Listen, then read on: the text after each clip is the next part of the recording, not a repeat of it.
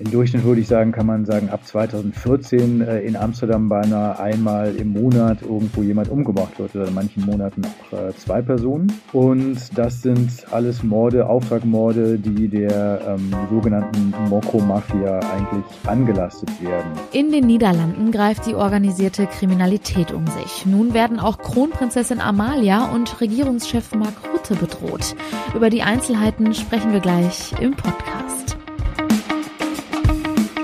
Rheinische Post Aufwacher. News aus NRW und dem Rest der Welt. Mit Julia Marchese, schön, dass ihr dabei seid. Wir sprechen gleich außerdem noch über unsere Grundschülerinnen und Grundschüler in NRW, denn viele Viertklässler können nicht so gut schreiben, lesen oder rechnen, wie sie eigentlich sollten. Zuerst starten wir jetzt aber wie immer mit den aktuellen Meldungen aus der Landeshauptstadt und die gibt es jetzt von Antenne Düsseldorf. Danke, Julia. Das sind die Themen aus Düsseldorf. Hier in der Düsseldorfer Altstadt soll es in Zukunft heller werden. Die Stadt plant die Beleuchtung an gleich mehreren Plätzen hier in der Innenstadt zu verbessern. Hintergrund ist, dass sich so das Sicherheitsgefühl der Altstadtbesucherinnen und Besucher verbessern soll. Die Freitreppe am Burgplatz kann schon länger ausgeleuchtet werden und laut Stadt zeigt diese Maßnahme auch Wirkung. Dazu Antenne Düsseldorf Reporter Robert Jans. So können die Einsatzkräfte von Polizei und Ordnungsamt deutlich effizienter gegen Störer vorgehen, heißt es von der Stadt. Anfang 2023 soll jetzt auch die Beleuchtung an Orten wie dem Grabbeplatz, dem Bolker Stern oder am Alten Hafen verbessert werden. Dafür sollen Straßenlaternen genutzt werden, deren Helligkeit bei Bedarf verändert werden kann. Von der Altstadtgemeinschaft heißt es zum Thema Licht, dass die Weihnachtsbeleuchtung in diesem Jahr in vollem Umfang in Betrieb gehen wird. Damit wolle man auch für mehr Sicherheit sorgen, so Frank Hermsen, der Chef der Altstadtgemeinschaft. Gemeinschaft. Auch heute fallen am Düsseldorfer Flughafen zahlreiche Flüge von Eurowings aus. Grund ist der dreitägige Streik von Pilotinnen und Piloten der Airline. Eigentlich sollten heute in Lohausen 80 Maschinen von Eurowings starten. Rund die Hälfte wird wegen des Streiks aber am Boden bleiben. Unter anderem viele innerdeutsche Verbindungen nach Berlin, München oder Dresden, aber auch mehrere Flüge nach Mallorca, London oder Wien sind gestrichen. Morgen am Mittwoch wird es weitere Annullierungen geben. Die Airline rät allen Passagieren Passagieren sich im Vorfeld online über den Status ihres Flugs zu erkundigen. Betroffene Fluggäste können demnach kostenlos umbuchen oder stornieren. Diese Straßenbahn wird heute vielen Menschen hier in Düsseldorf auffallen. Ab sofort ist auf den Gleisen der Rheinbahn eine pinke Stadtbahn unterwegs. Sie macht auf das 40-jährige Jubiläum der Frauenberatungsstelle aufmerksam. Die Institution bietet Frauen in unserer Stadt Hilfe und Unterstützung auf verschiedenen Gebieten, zum Beispiel bei häuslicher Gewalt, Stalking, Mobbing oder Scheidung. Jedes Jahr wenden sich in Düsseldorf über 3000 Frauen oder deren Angehörige an die Beratungsstelle. Nach einer Drohung bei Facebook muss sich ab heute ein 61-jähriger Düsseldorfer vor dem Amtsgericht verantworten. Laut Staatsanwaltschaft hatte er angekündigt, Kanzlerin Merkel oder Bayerns Ministerpräsident Markus Söder eine Kugel in den Kopf zu schießen. Die Drohung soll der Düsseldorfer nach einer Ministerpräsidentenkonferenz zum Thema Corona im Februar 2021 verfasst haben. Jetzt droht dem Mann eine Geldstrafe. 1500 Euro hält die Staatsanwaltschaft für angemessen. Den Kommentar hatte der Düsseldorfer laut Ermittlungen unter einem Livestream der Bundesregierung platziert. Und das war das Update aus Düsseldorf. Weitere Nachrichten gibt es immer um halb bei uns im Radio oder auf antennedüsseldorf.de. Mein Name ist Olga Thomashoff. Vielen Dank. Kommen wir nun zu unserem heutigen Top-Thema. In unserem Nachbarland, den Niederlanden, ist gerade so einiges los. Ihr habt es vielleicht schon mitbekommen. Kronprinzessin Amalia und Premierminister Mark Rutte werden von der sogenannten Mokro-Mafia bedroht. Die organisierte Kriminalität der Kokain-Mafia ist in den Niederlanden schon länger zu spüren. Über die Einzelheiten sprechen wir jetzt mit unserem Niederlanden-Korrespondent Tobias Müller. Hallo. Hallo. Die 18-jährige niederländische Prinzessin Amalia steht eigentlich ja eher selten im Fokus der Öffentlichkeit. Vor kurzem habe ich aber noch gelesen, dass sie vor wenigen Wochen ihr Studium in Amsterdam angefangen hat und in eine Wohngemeinschaft gezogen ist. Und jetzt wird sie von der Mafia bedroht. Wie ist es dazu gekommen? Man kann nicht sagen, wie es dazu kam, denn Amalia hat natürlich äh, mit der Mafia vermutlich äh, sehr wenig bis äh, mal rein gar nichts zu tun. Ich denke, davon können wir sehr sicher ausgehen. Amalia ist aber natürlich ja eines der höchsten Ziele natürlich, die man, die man als äh, organisierte Kriminalität, die sich versucht, äh, Einfluss zu verschaffen, die versucht, Druck auszuüben, das man ins Visier nehmen kann, ist natürlich die Kronprinzessin, ja, die zukünftige Königin des Landes. Und man sollte nicht vergessen, Mark Rutte, der Premier, ist auch bedroht. Also ähm, die Drohung geht quasi, wird ähm, von Polizei und Staatsanwaltschaft als sowohl gegen Mark Rutte als auch gegen Amalia aufgefasst. Und ähm, wie es dazu kommt, ähm, kann man weiter auch eigentlich nicht sagen, denn über solche Details wird natürlich immer Schildschweigen vereinbart weil man natürlich der Gegenseite gar nicht zeigen will, was man selber alles weiß und wie weit man Informationen über Informationen verfügt. Ich muss ja tatsächlich gestehen, ich habe vorher noch nie etwas von der Mokro-Mafia gehört. Vielleicht kannst du noch mal kurz erklären, wer steckt hinter der Mokro-Mafia und was für einen Einfluss haben sie in den Niederlanden? Die Mokro-Mafia ist eher ein etwas loser Begriff für organisierte Kriminalität von weitgehend, aber nicht exklusiv marokkanischen Leuten die seit vielen Jahren im Kokainsektor, im Kokainhandel, lass uns sagen, die Hosen anhaben. Und im Rahmen dieses Unterweltkriegs der, der Mokro-Mafia, was man so nennt, sind seit ungefähr 2012 sehr viele Leute im Rahmen von den sogenannten Abrechnungen im kriminellen Milieu mit Liquidationen umgebracht worden. Was eigentlich alles damit begann, dass 2012 im Hafen von Antwerpen man muss dazu sagen, wir haben hier zwei große Häfen, über die die Anfuhr von Kokain nach Europa oder Westeuropa passiert. Das ist äh, Antwerpen und Rotterdam. Ähm, auf einem Abstand von sehr wenigen Kilometern, äh, keinen 100 Kilometern, zwei der drei größten Häfen Europas, über die sehr viel Kokain nach Europa kommt. Und im Jahr 2012 wurde also eine Partie von Kokain, äh, 200 Kilogramm, äh, die verschwand im Hafen von Antwerpen. Was damit passierte, ist nie geregelt worden, nie geklärt worden. Es gibt allerlei Theorien darüber. Aber seitdem diese 200 Kilo Koks verschwunden sind, wird eigentlich, äh, gehen diese Abrechnungen in besagtem Milieu in die Höhe so und äh, in einem Maß, was sehr, sehr heftig geworden ist, das eigentlich äh, im Durchschnitt würde ich sagen, kann man sagen, ab 2014 äh, in Amsterdam beinahe einmal im Monat irgendwo jemand umgebracht wird oder in manchen Monaten auch äh, zwei Personen. Und das sind alles Morde, Auftragmorde, die der ähm, sogenannten Mokro-Mafia eigentlich angelastet werden. Ähm, wer genau dahinter steckt, es gibt äh, diverse Leute, die man der Mitgliedschaft verdächtigt, die dafür auch zum Teil gerade in einem sehr großen Prozess vor Gericht stehen. Aber es ist eher eine Art loser Zusammenschluss und äh, quasi also ein, ein Zerwürfnis innerhalb ähm, der Kokain-Mafia, wo sich dann zwei oder mehrere Gruppen untereinander bekriegen. Das hört sich schon echt ziemlich heftig an, muss ich sagen. Jetzt ist es so, dass Prinzessin Amalia und Premierminister Mark Rutte bedroht werden. Was hat das für Folgen? Man hat gesehen, Amalia, die hat Folgen natürlich gerade und zwar ziemlich schlimme, nämlich die kann das Haus nicht verlassen. Ich denke, darüber ist die ganze Geschichte auch medial nochmal sehr hochgekommen.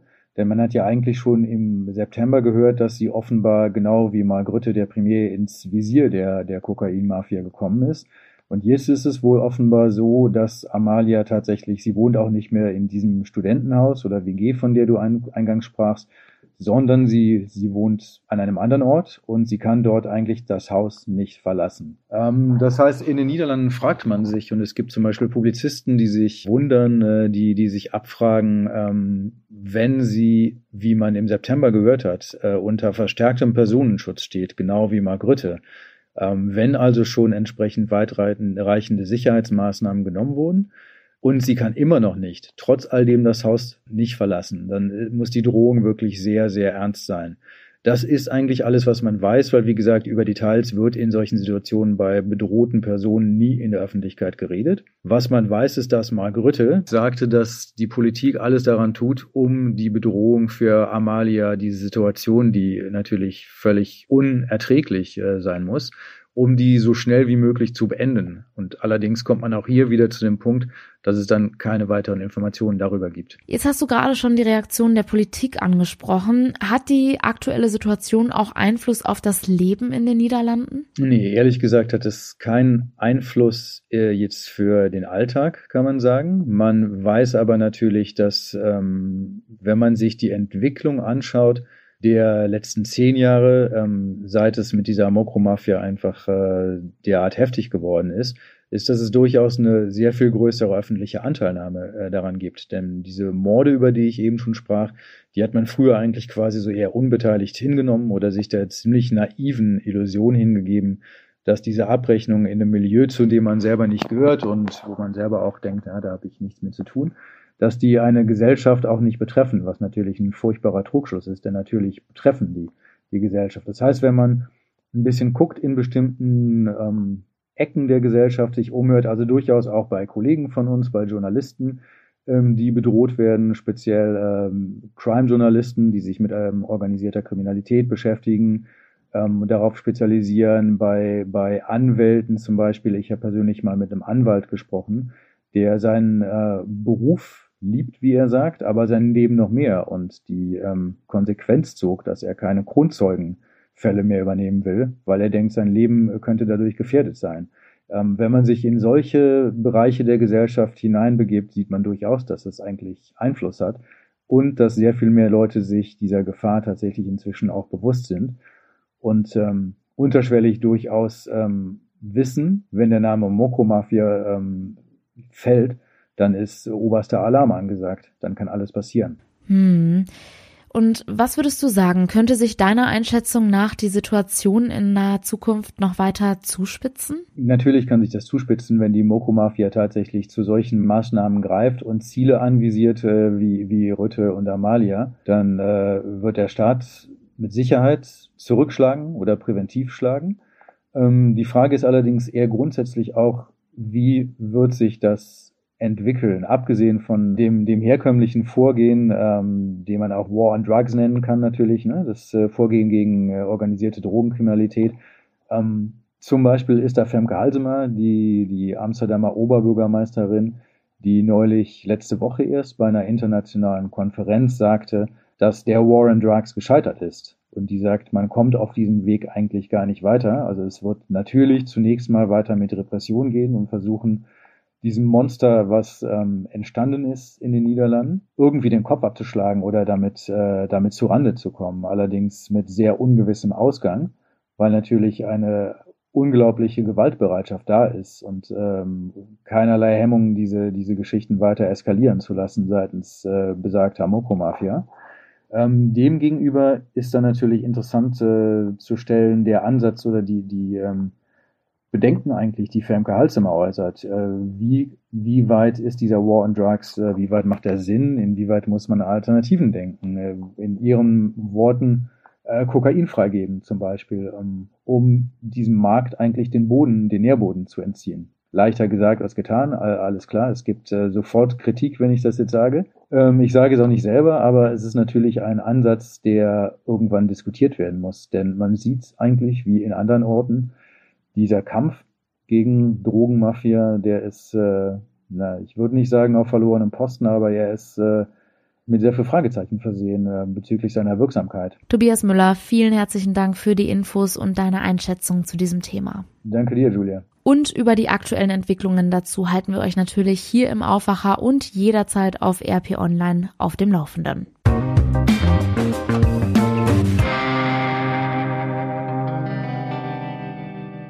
Viele Viertklässler in NRW können nicht so gut schreiben, lesen oder rechnen, wie sie eigentlich sollten. Das ist das Ergebnis des IQB Bildungstrends 2021. Grundschülerinnen und Grundschüler aus Nordrhein-Westfalen schneiden nicht nur schlechter ab als der Bundesschnitt, sie sind auch im Vergleich zur letzten Studie vor fünf Jahren schlechter geworden.